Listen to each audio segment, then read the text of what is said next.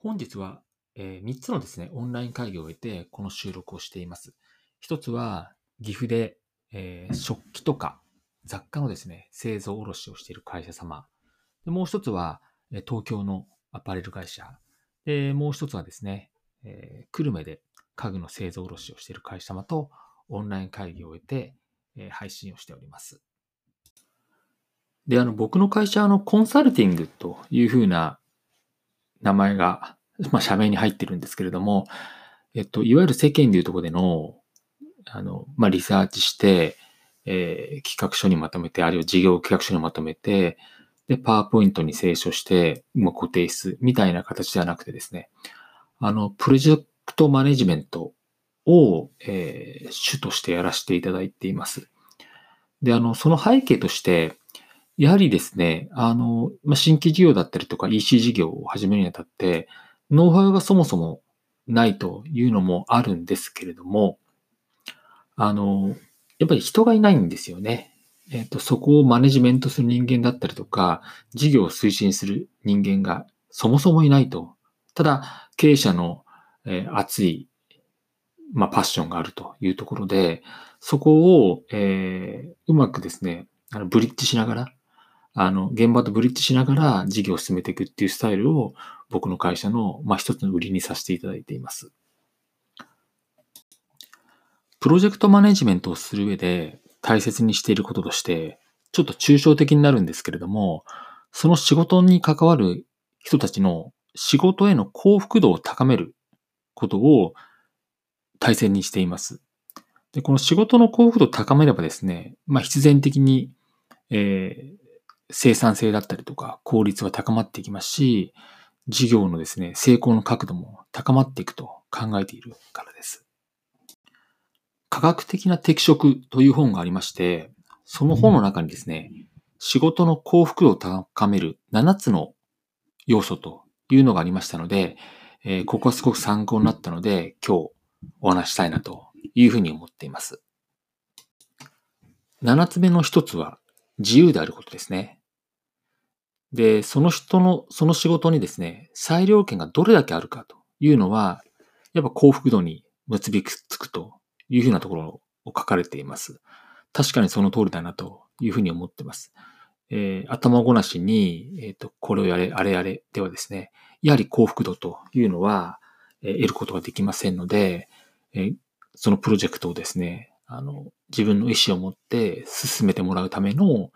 マネジメントっていうのが必要かなというふうに思っています。で場合によっては、その裁量権がなかなか与えられてなかったんであれば、やはりですね、えー、経営者だったりとか、人事の人と話をして、プロジェクトに裁量権を与える形の、えー、まあ、ご支援もさせていただいています。二つ目は達成です。でこれは、まあ、必ずしもですね、えっと、も、まあ、数値目標とか予算を達成したとかいうだけではなくてですね、やはりその仕事をしていくことで、前進していく感覚がどれだけ得られるかというとか、大切と思うんですよね。なので本当に小さいことで言うならば、え、資料の出来が良くなったとか、あとは会議のファシリテートが良くなったとかですね。会議の質が上がってきたとかですね。そういった感覚が、えっ、と、メンバーにある。あるいは与えられる環境っていうのがすごく大切かなというふうに思ってます。これが二つ目です。三つ目がですね、焦点です。で、やっぱりあの、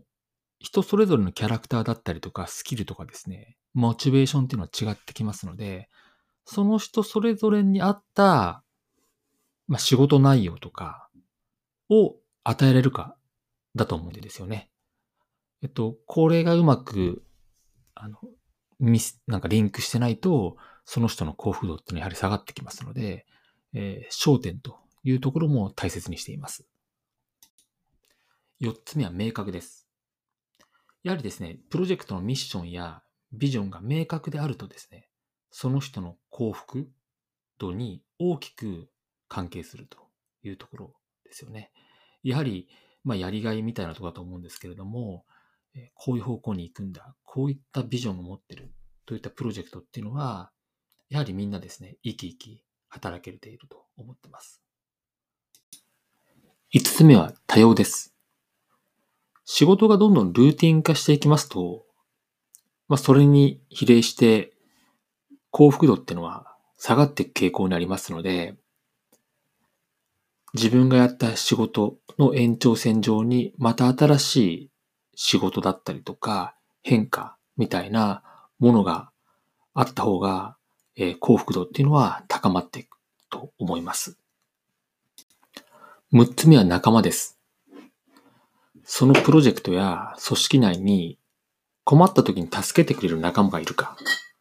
自分と一緒にやれる仲間がいるか、という感覚ですよね。あと、まあ実際当然言うことも重要なんですけれども、やっぱりそういった感覚が持てる組織っていうのは、